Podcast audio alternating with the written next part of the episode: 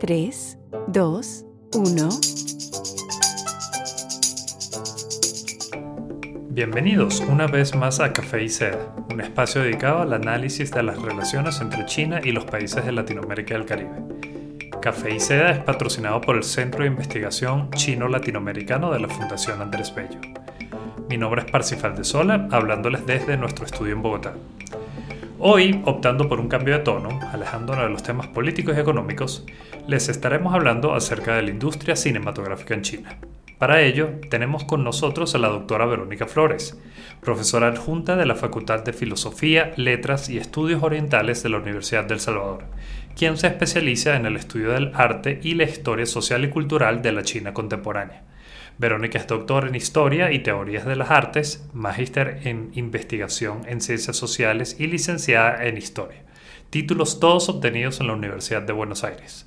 De igual forma, nuestra invitada ha realizado estudios de investigación y posgrado en la Academia Nacional de Artes de China y en la Universidad Nacional de Taiwán. Verónica, verdad que es un placer tenerte aquí con nosotros. Muchísimas gracias, Parsifal. El placer es mío también. Muchas gracias por la invitación. Un agradecimiento también al equipo de producción. Es un gusto estar aquí compartiendo esta, esta charla contigo. El gusto es nuestro. Comencemos hoy con un poco de contexto. Antes de comenzar a grabar, me comentabas acerca de la historia del cine en China y cómo se divide en cinco generaciones. Esto me llamó mucho la atención ya que sucede lo mismo con el liderazgo chino, la generación actual, la quinta, liderada por Xi Jinping. Háblanos por favor acerca de cómo surgen estas generaciones, la industria del cine y sus principales características. Bien, así como muchas veces solemos acercarnos a la comprensión del sistema político actual de China entendiendo la especificidad de las características chinas, hablamos de un sistema socialista con características chinas, creo que de la misma manera podríamos aproximarnos a comprender la industria del cine en China con sus propias características, ¿no? un cine con características eh, o condiciones propiamente chinas. Y en ese sentido, como vos bien decías, eh, podemos reconocer distintas generaciones que fueron desarrollando la industria cinematográfica, trabajando los distintos géneros, aproximando a la audiencia un determinado contenido. Esto tiene que ver también con, en términos más amplios, la llegada del cine a Asia y particularmente al, este asiático. El cine, la historia del cine en China es, es extensa, es vasta, es profunda en cuanto a referencias, a productores, a a actores, a productoras cinematográficas. Tenemos que ubicar los orígenes entre fines del siglo XIX y comienzos del siglo XX, que es cuando empiezan a llegar las, primeras, los primeros recursos técnicos a China a través de las ciudades abiertas al intercambio con Occidente. Las primeras productoras se instalan en Shanghai, que era en ese momento una ciudad muy vibrante en cuanto a la apertura a influencias extranjeras Allí comienzan a ubicarse las primeras eh, productoras cinematográficas, en algunos casos con, fuerte influencia de capitales extranjeros. Luego va a ser Hong Kong también otra de las sedes eh, de producción de cine. Y otro, otro punto importante va a ser más adelante eh, Taiwán. Pero inicialmente se, se, desarrolla entre fines del siglo XIX y principios del siglo XX como un cine eh, experimental que empieza a trabajar con cine sonoro, no incorpora, no, incorpora elementos técnicos hasta un poco más adelante. Eh, perdón, cine mudo, más adelante va a ser cine sonoro. Eh, inicialmente trabajan géneros asociados a las temáticas más familiares de China, ¿no? Y de hecho las primeras producciones son filmaciones de actos eh, representados de la, ópera, tradicional de, Beijing, por ejemplo, ¿no? Son más bien representaciones familiares para el público chino, son cortometrajes. Recién en la década del 20 van a llegar eh, producciones un poco más complejas en cuanto a lo técnico y también a lo argumental. Va a empezar a llegar, sí, un interés por eh, un cine más de entretenimiento La década del 20 es una década de gran esplendor porque comienzan a, producirse em, mayores eh, producciones, pero también por la llegada de la influencia del cine occidental. Eh, es un gran momento eh, inicial para el cine, estamos hablando la segunda, entre la primera y la segunda generación de, cine. Un parteaguas claro es la llegada de la guerra, la guerra contra Japón en territorio chino en la década del 30 va, va, a marcar un antes y un después porque las condiciones para la producción cinematográfica van a verse alteradas en las ciudades, lo cual va a hacer que el cine se desplace a una temática más vinculada con la política y la expresión social. Este va a ser un primer acercamiento lo que va a venir después de manera más generalizada, que es un cine con un contenido político más marcado. La tercera generación de cineastas comienza ya con la fundación de la República Popular China a partir de 1949, y aquí es donde podemos identificar también una relación muy estrecha entre el Estado y los intelectuales, los cineastas, los productores de, imagen y de contenido.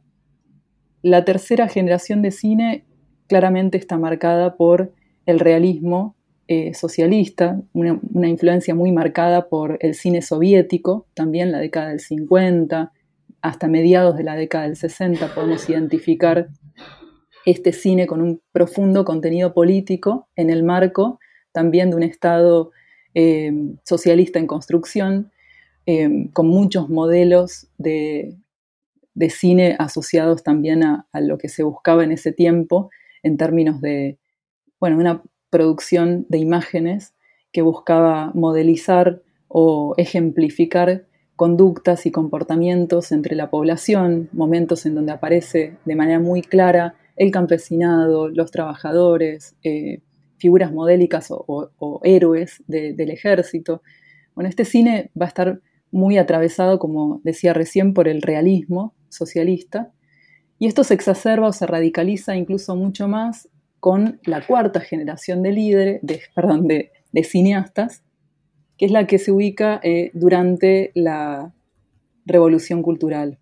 Entre 1966 y 1976 es un tiempo en donde, bueno, claramente el cine expresa una, radicalización de ciertos conceptos o ciertos eh, propósitos que lleva adelante sobre todo la esposa de, de Mao Zedong en ese tiempo es un cine interesante también en términos estéticos porque integra muchas tradiciones que no solamente provienen del, arte vinculado con lo occidental, sino también con lo propiamente chino.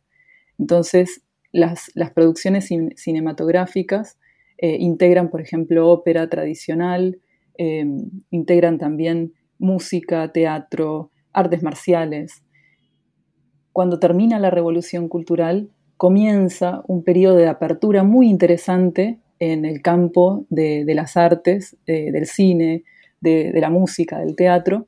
Y aquí es donde llega esta tan importante quinta generación de cineastas, que tiene como referencia a nivel institucional la Academia de Cine de Beijing, que si bien se funda en 1956, tiene a sus primeros egresados con una proyección eh, muy, muy, muy amplia y muy prolífica en la, década del 80.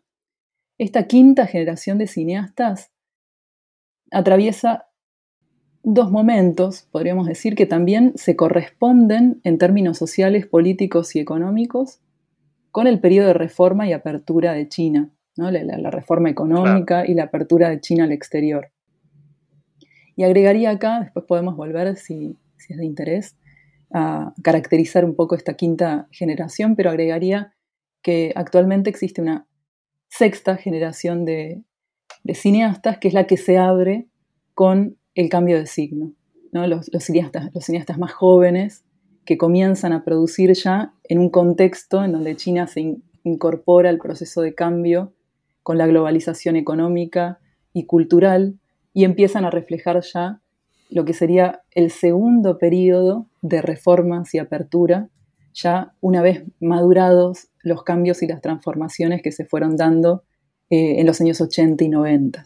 Me gustaría regresar a algo que mencionaste acerca del el cine histórico, las películas de historia, que siempre han sido un género importante dentro de la industria, independientemente del país de producción. Sin embargo, en China tiene un peso bastante significante. Sinceramente no sé qué porcentaje de las películas y series chinas tienen que ver con primer periodo la guerra civil y después la guerra contra Japón, como bien mencionas, pero sin duda ocupan un puesto importante. Como bien sabes, todos los años, durante la semana del 1 de octubre, eh, la Semana Nacional de China, se estrena una película que usualmente es de tinte nacionalista. Este año fue Zhang la, la batalla del río Yangjing. Háblanos acerca de esa relación que existe entre el cine y el Estado en China y, em, y bueno, cómo se relacionan el uno con el otro. Bueno, la relación entre el Estado y los cineastas y el Estado y los intelectuales es una relación que está condicionada en enorme medida por la función propia del cine como instrumento de llegada a la sociedad Em, en este sentido, creo que podemos decir que los contenidos se ven, si no condicionados, largamente influenciados por la función que ejercen. Es decir, si en un primer momento el cine tuvo una función de entretenimiento, rápidamente comenzó a tener una función vinculada a la educación. Es decir, el cine no solamente entretiene, sino también educa. Esto que nosotros podemos verlo también trasladado a otras experiencias históricas en China es muy determinante porque el contenido debe pasar eh, en, los órganos también de control y, de, producción de contenido internamente en China, debe pasar por eh, revisiones muy, eh, muy profundas en cuanto a bueno, cómo será la llegada al público. Entonces, los intelectuales, los cineastas, los productores de contenido, eh, pienso no solamente en el cine, sino también en la literatura o en las artes, eh, tienen un compromiso social, una responsabilidad social para con el Estado y para con la población en términos de lo que se transmite, ¿no? el contenido que se transmite. Esto claramente es una especificidad de China, es parte de esas características chinas o esas condiciones que están presentes sin dudas y que hace que sea una industria en con un fuerte crecimiento. Esto no es actual, ya en la década del 50 eh, China vive un segundo gran momento de esplendor con una gran producción de, cine, em, pero también impone ciertas condiciones limitantes para la producción de contenidos que en algunos casos son controversiales o, trabajan o, tocan temas eh, que pueden ser considerados problemáticos lo cual hace que tengan una llegada muy limitada al público o que se mantengan en determinados márgenes en la circulación más amplia de contenidos. Esto se mantuvo de alguna manera desde la década del 50 en adelante, aunque hubo momentos de una mayor apertura para los creadores, para, para los productores, lo cual hizo que también estos creadores se acercasen a trabajar otros recursos argumentales, otros recursos técnicos, que se trabajara mucho la metáfora también como elemento para poder decir determinadas cosas sin necesariamente exhibir una, una, conducta que pueda resultar controversial o polémica hacia adentro, lo cual ha hecho que realmente el cine como lenguaje ético y político y también estético se convierta en China en eh, un espacio muy interesante como estudio de la sociedad y también de la política. En relación a lo que comentabas al comienzo sobre el interés por la, propia historia y, cómo también eh, cierto discurso nacionalista tiende a recuperar determinados elementos de la historia para poder registrarlos y, enfatizarlos también como parte de la memoria histórica del pueblo. Es interesante porque esto ha estado presente, podríamos decir, a lo largo de toda la historia del cine en China, pero particularmente a partir de la construcción de la nueva China, ¿no? o, a partir de la fundación de la República Popular, ha habido desde el Estado un interés muy marcado por registrar, representar, exhibir producciones que presenten a la, audiencia, al público, determinados registros históricos, es decir, determinados acontecimientos históricos que señalan un momento particular que en algunos casos puede ser ejemplificador em, de determinadas conductas colectivas.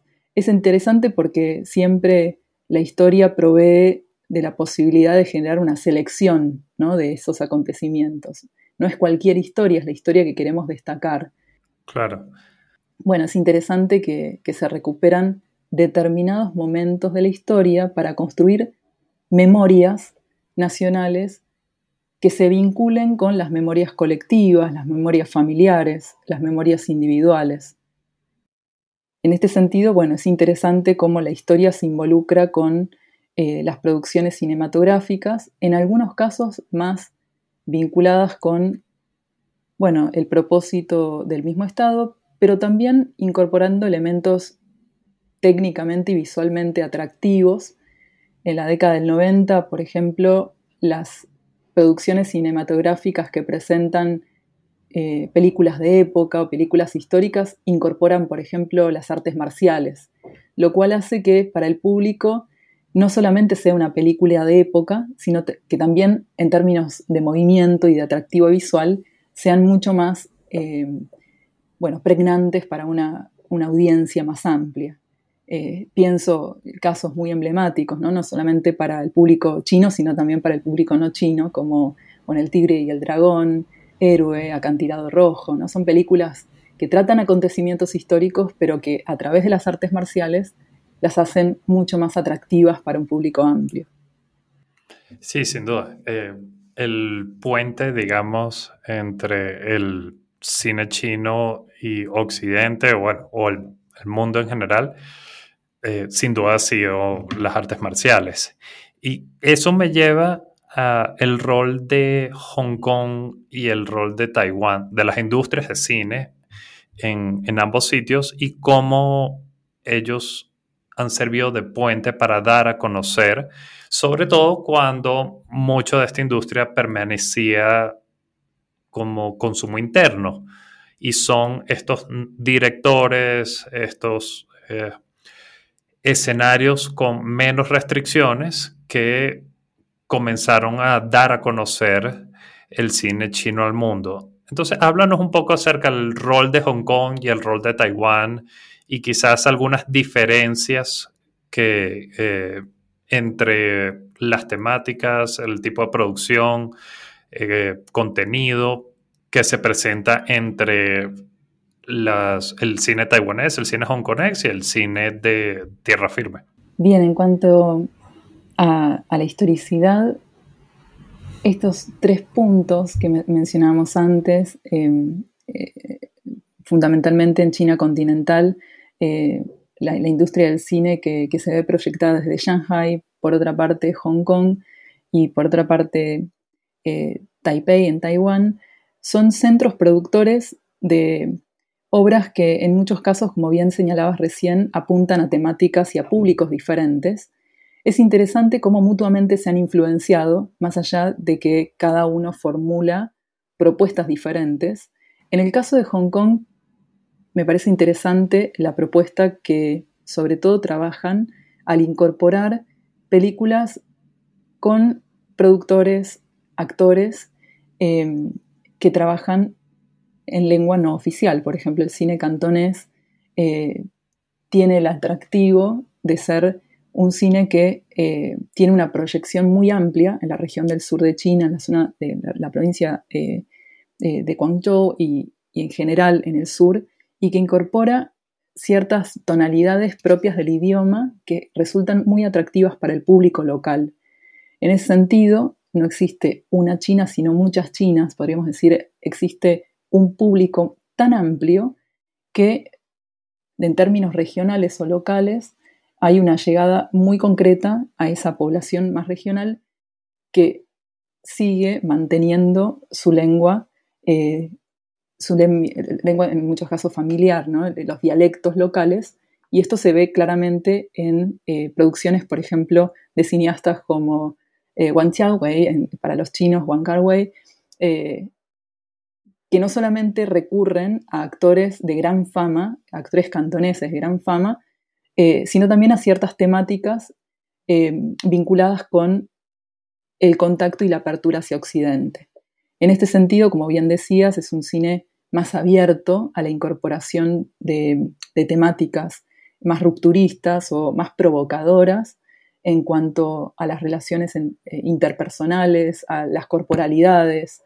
en este sentido se asemeja un poco más al cine de Taiwán. El cine de Taiwán es un cine más eh, abierto a la influencia del cine de Hollywood o al cine de, la industria eh, popular norteamericana por la propia influencia que ha tenido también Estados Unidos en la isla, por lo cual ha incorporado claramente temáticas que tienen que ver más con lo social, eh, con determinados elementos de la vida cotidiana de las personas, películas que también trabajan los dramas, por ejemplo, que quizás no son tan tan, eh, tan aceptados en China continental, donde hay una preferencia más por el cine eh, más vinculado con la épica, con el romance, los melodramas, las, los dramas que tienen que ver con las historias familiares, pero que no necesariamente tienen que ver con conflictos y a nivel individual. En China continental hay una preferencia más por em, acentuar lo propio y también por marcar esta cuestión de eh, las historias que tienen que ver con la familia. ¿no? en ese sentido, el cine eh, bueno, de romance o los melodramas trabajan en muchos casos determinados argumentos que son muy familiares para el público, no, no, se escapan demasiado de, ese esquema, mientras que el cine de Hong Kong o el cine de Taiwán trabajan en términos eh, argumentativos una diversidad de recursos mucho más amplia. Bueno, esto tiene que ver también con el público, como decíamos antes, y también con determinadas políticas en cuanto eh, al incentivo a la producción y a la circulación hacia adentro. Claramente el, cine eh, que se produce para China es un cine más interesado por reforzar ciertas temáticas que están desvinculadas con la, temática más conflictiva o más controversial. Eh, en este sentido, bueno, podemos también señalar la, existencia en el, en el cine que, circula en China de eh, ciertas políticas de cuota, bueno, que nos llevan a pensar la importancia que tiene el proteccionismo hacia adentro y cómo eh, en muchos casos este, este, proteccionismo y esta política de cuotas han limitado la llegada de películas extranjeras, es decir, ha limitado la importación de películas extranjeras, lo cual ha hecho que se, bueno, se fortalezcan ciertas tendencias a temáticas más familiares o más tradicionales en el cine de continente. Sí, Verónica, ¿pudieras para nuestra audiencia detallar cómo funciona esa cuota de películas extranjeras en China y también cómo se utiliza, eh, es una herramienta que se utiliza también para fomentar la coproducción entre eh, empresas internacionales y empresas locales, dadas que si la, más del 50% de la producción es cubierta por una compañía doméstica, como bien sabes, entonces considera una producción china. Por ende, no sería eh, las cuotas no aplicarían a estas coproducciones. La política de, proteccionismo hacia el cine nacional vale decir que no solamente eh, funciona en China, sino también en otras áreas, en otras regiones de, Asia y particularmente del este asiático. En China se, mantuvo una política proteccionista ya desde, los comienzos de la, apertura, o sea, desde los años 80, la apertura de China al exterior no supuso una entrada masiva de producciones, sino que esto se, mantuvo bajo un control bastante estricto por los órganos del, propio Estado.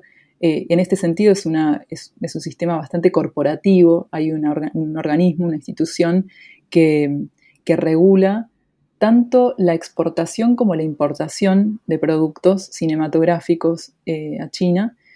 Hay una cuota que no excede las 50 películas. Esto se ha venido eh, trabajando mucho desde una presión por, parte de las productoras externas, sobre todo las de Hollywood, por ampliar, es decir, el mercado chino hoy en día es un mercado disputado por las grandes productoras de cine norteamericano, por supuesto por lo que supone la llegada de producciones eh, importantes de, cine a China, pero esto se ve limitado precisamente por lo que decíamos recién, por este límite de cuotas que por una parte genera un proteccionismo hacia adentro para poder facilitar la, producción interna y también por favorecer también la distribución y la recepción del público de, de materiales propios, pero también en términos de las coproducciones, que era algo que mencionabas recién, se ha favorecido sobre todo la asociación de determinados productores extranjeros con productores chinos, y se han generado muchas estrategias,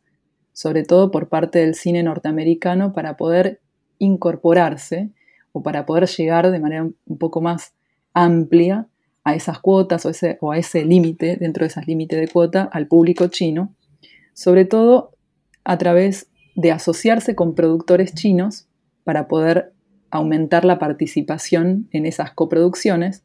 Y también otra estrategia que se ha visto de manera muy notable en los últimos años es incorporar en las películas extranjeras, sobre todo en las producciones norteamericanas, elementos chinos, es decir, elementos culturales que sean familiares para el público chino, o la otra estrategia también recurrente es incorporar a actores chinos. En algunos casos son actores muy conocidos en China o en, algunos casos también son eh, actores chinos residentes en Estados Unidos. En, grandes producciones del cine norteamericano se han visto en los últimos años incorporar como parte del reparto de actores eh, a estos actores chinos que de alguna manera funcionan como un guiño ¿no? al público chino para poder eh, ser aceptados en, parte de esa cuota y, bueno, generar un acercamiento más directo.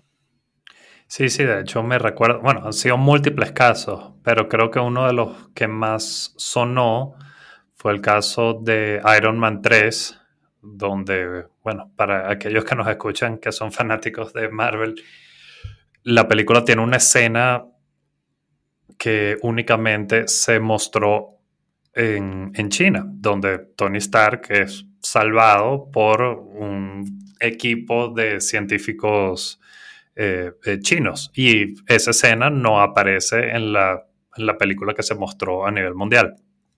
Y sucede con muchas otras películas, como bien has mencionado, particularmente en Hollywood, donde hay mucho product placement, donde se colocan publicidades, lo que son básicamente publicidad de productos chinos, ya sean tecnológicos, de consumo masivo, comida, entre otros. Sí, estrategias de posicionamiento que colaboran con una, por una parte con generar cierta familiarización de elementos culturales o de actores chinos en el público occidental y por otra parte este guiño también al público chino de, incluirlo, de aceptar eh, actores participando en, grandes producciones, em, genera también hacia adentro una idea de que la propia cultura es respetada, y hay una inclusión de China también en aquello que ven las grandes audiencias.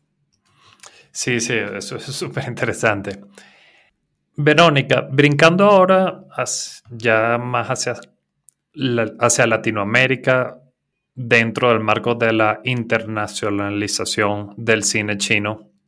Yo no sé si recuerdas, esto fue en el 2014, si mal no recuerdo, en la Asamblea Popular Nacional de China, donde la alta dirigencia discutió acerca del masivo éxito de una serie coreana, se llamaba Mi Amor de las Estrellas que fue sumamente masiva en China. Y llama muchísimo la atención que a estos altos niveles de la, cúpula de poder china se pregunten por qué en China no se producían estas series tan exitosas como las coreanas. Bueno, lo vemos hoy en día con el juego del calamar.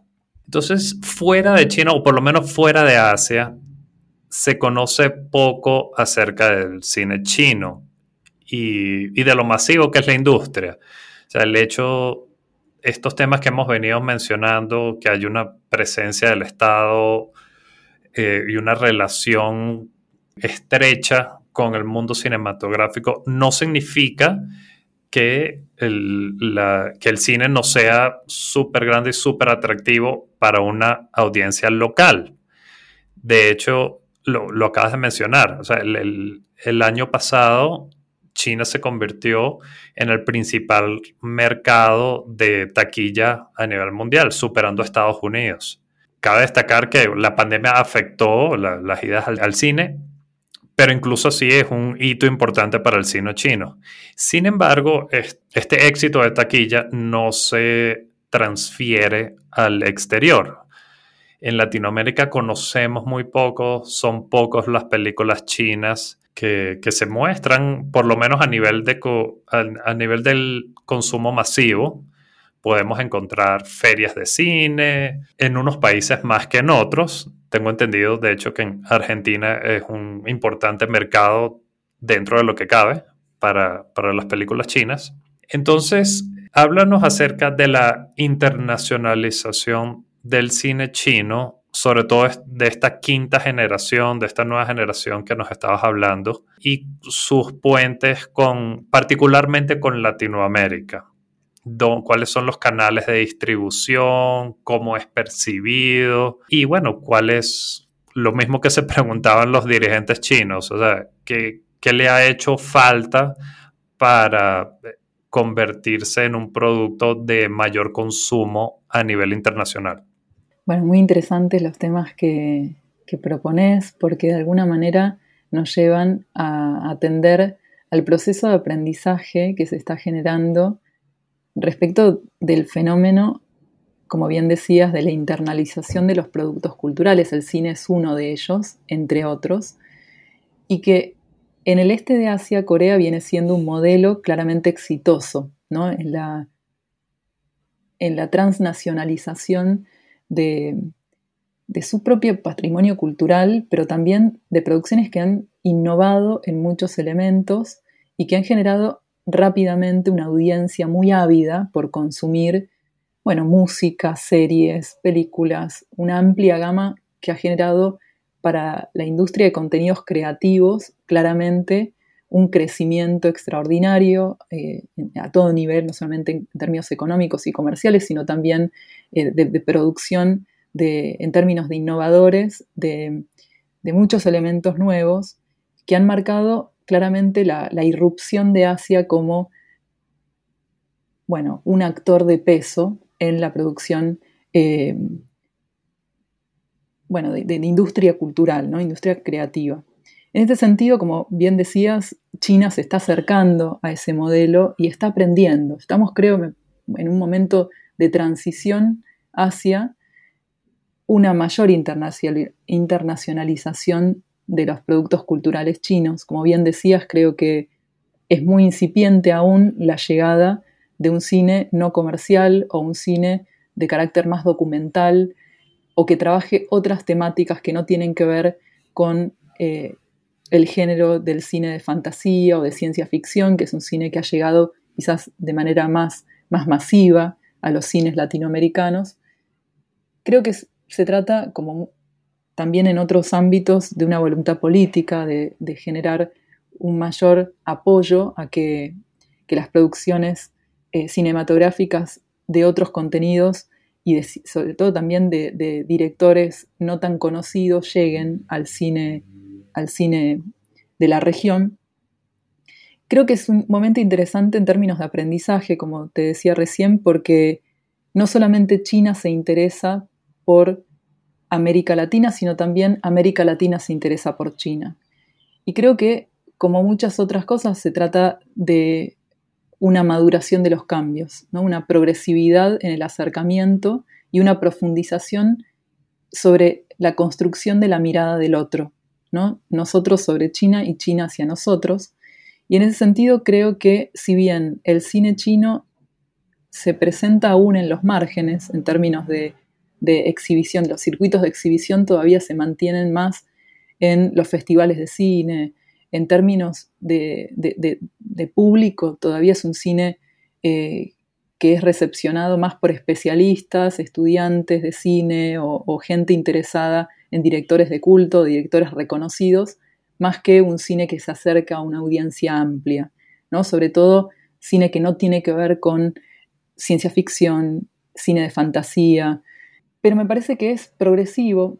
Creo que China está haciendo esfuerzos por aprender de los mejores modelos en, todos, en, todos los campos, pero particularmente también en, términos de las políticas culturales que está llevando adelante.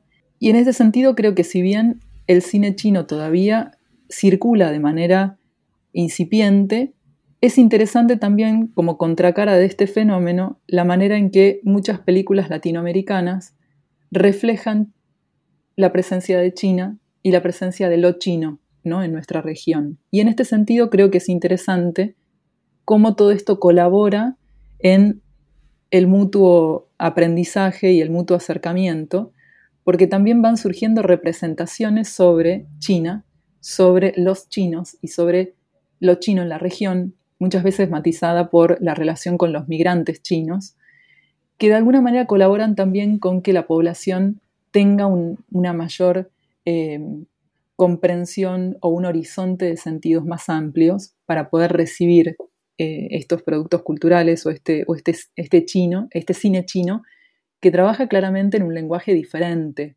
a la cultura dominante más asociada a la cultura popular norteamericana.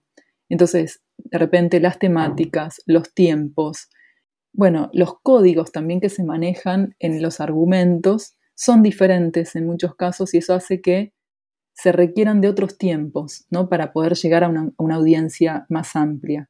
Yo creo que se trata simplemente de, tiempo para poder ver una mayor llegada. Eh, claramente China está aprendiendo del modelo coreano porque el modelo coreano es un modelo exitoso, es un modelo que a través de las series, las novelas, la televisión y sobre todo en los últimos años la llegada a las plataformas de streaming ha logrado claramente una recepción amplia entre, el público y eso ha colaborado también para el Estado con una construcción positiva de, la imagen del país en momentos en donde todavía se está construyendo una imagen de ese otro asiático que en muchos casos no tiene que ver necesariamente con la presencia del migrante asiático, el migrante chino, coreano, japonés en los propios países, sino que se trata de potencias emergentes. ¿no? Lo nuevo no necesariamente es la influencia de China en la región, sino la influencia de Asia en el mundo y cómo esto se proyecta en la cultura, cómo las políticas culturales de China, pero también de otros países importantes en, el arte de la influencia estética, pienso en Japón, pienso en Corea también en estos términos, están generando modelos de aprendizaje que funcionan hacia adentro, pero que con el tiempo se proyectan hacia afuera. Creo que en este sentido, si pensamos en la región del este de Asia, Japón es un gran productor de, bueno, productos culturales que han tenido gran éxito. Corea claramente también ha llevado adelante una carrera muy exitosa y China viene con, cierto rezago, pero no por eso eh, gran potencial por generar eh, productos que, bueno, que trasciendan las fronteras y que se acerquen al público de manera más familiar y generando imágenes, construcciones de representaciones que no tengan que ver con los, estereotipos o las, eh, las imágenes más exotizantes de lo otro, sino más bien que se acerquen a una comprensión un poco más cercana a la realidad ¿no? que viven eh, los propios chinos en su, en su país. Sí, supongo que tiene que ver con lo que mencionabas, que los públicos son distintos, tan simple como eso. Eh, y si hay producciones que van dirigidas particularmente a un consumo interno porque manejan ciertas temáticas, es de esperarse que estas producciones no tengan mucha cabida a nivel internacional. Sin embargo, como bien mencionas, ya se están comenzando a diversificar en cuanto a temáticas y a profundizar en temas sociales una de las cosas que creo que no hemos mencionado es que mucho de este cine moderno, o bueno, este cine de quinta generación, hay muchas películas donde se abordan temas sociales que mm, han afectado a la, a la población china, el tema de la modernización, el tema de la apertura, el tema de la relación urbana rural, que son temas de, que calan más a nivel internacional. Entonces, bueno, francamente creo que son, esos son los, tipos de películas, los tipos de producciones que quizás comencemos a ver más en tanto en plataformas de streaming como a nivel de presencia en, la gran pantalla. Así es. El cine tiene como lenguaje audiovisual un enorme potencial narrativo y creo que toda esta dinámica de cambios que están ocurriendo en China actualmente y que, vienen desarrollándose en las últimas décadas ha generado tanto hacia afuera una fascinación por conocer un poco más de cerca el impacto de estos grandes cambios y hacia adentro también ha generado un interés por registrar lo vertiginoso de estos cambios y la manera en que impactan en la propia población. Me parece interesante esto que señalabas recién sobre la, influencia de la temática social entre los nuevos directores, entre la nueva generación de cineastas. Pienso en, la sexta generación, que es la que está de manera más, más reciente trabajando ficción y documental en China, de registrar los cambios que está atravesando la propia población en su relación con los registros urbanos y los registros rurales, las memorias familiares, los conflictos también individuales que atañen a los jóvenes. Hay una mirada muy interesante en el cine también respecto de las contradicciones que viven los jóvenes frente bueno, a, los, a los nuevos modelos en términos también de conducta, cierto aprecio también por el consumo de, de productos que, resultan nuevos para las generaciones mayores, pero que para la juventud suponen también un avance hacia esa modernización que mencionabas recién. Es interesante también cómo se trabaja en el cine, en la literatura, en las artes, los conflictos intergeneracionales, ¿no? cómo las memorias familiares están atravesadas por las propias experiencias de las personas y cómo en una misma familia pueden haber recuerdos asociados a la guerra, asociados a la pobreza, a la escasez, a las dificultades de las separaciones, pero por otra parte hay memorias, hay registros, hay imágenes que necesitan llevarse también a la representación cinematográfica, a las historias, que suponen una mirada nueva ¿no? respecto de, esa apertura de China al mundo, una incorporación a la, a la globalización cultural en donde China reclama su propia diferencia, pero que también está ávida por transformar la manera en que se presenta. ¿no? Es interesante también cómo se está dando este proceso de revalorización de lo propio, pero renovando e innovando en las maneras y los formatos en, que esto se presenta al público, sobre todo porque, bueno, ya no se puede volver atrás, hay, hay como un consenso generalizado en que más allá de que puede existir cierta nostalgia, por determinados aspectos del pasado, China, la juventud y las nuevas generaciones miran hacia el futuro, un futuro desafiante, un futuro que presenta mucha potencialidad, pero también, bueno, un, presente que está atravesado por muchas contradicciones, ¿no? Es una sociedad, eh, la, sociedad china contemporánea es una sociedad que está atravesada por, eh, por los cambios, cambios muy vertiginosos, y, bueno, por, estos desafíos que, presenta tanto la globalización económica como la globalización cultural. Bueno, en esa nota, Verónica, eh, fascinante conversación. Ya estamos llegando al final. Te voy a pedir que por favor nos des una recomendación, como estamos hablando de la industria del cine, puedes hablar de algún director, de algunas películas, algo que pueda ser de interés para nuestra audiencia. Bien, es difícil elegir porque hay un amplio abanico de, posibilidades sumamente interesantes. Yo les recomiendo acercarse a un director de la quinta generación de cineastas que, es sumamente atractivo por sus producciones, que es Chang Yimou. Eh, una de sus primeras películas fue Sorgo Rojo a fines de la década del 80, pero después produjo películas que han llegado también a la audiencia a nivel internacional, como eh, Héroe u otras películas que también trabajan la historia imperial. Chen Kaike, que también es un, es un director de la, de la quinta generación de, de cineastas, es muy interesante. Y también quiero aprovechar la oportunidad para recomendarles a un cineasta quizás menos conocido, que se llama Chia Zhangke, que es un director que trabaja en, un lenguaje más renovado la relación entre los espacios rurales y los, espacios urbanos, la migración, estos cambios vertiginosos de los cuales hablábamos recién. Les recomiendo mucho a este director, un director más joven, perteneciente a la sexta generación de, creadores. Bueno, muchísimas gracias Verónica. Eh, esperamos tenerte de vuelta en un futuro para seguir indagando acerca de la industria del cine y, eh, bueno, y su distribución en Latinoamérica.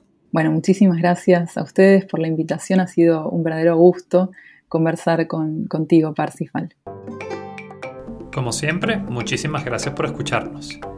Recuerden que nos pueden seguir por nuestras redes sociales en Facebook, LinkedIn y Twitter utilizando el arroba FAB o entrando a nuestra página web fundacionandresbello.org. Nos vemos en el próximo episodio.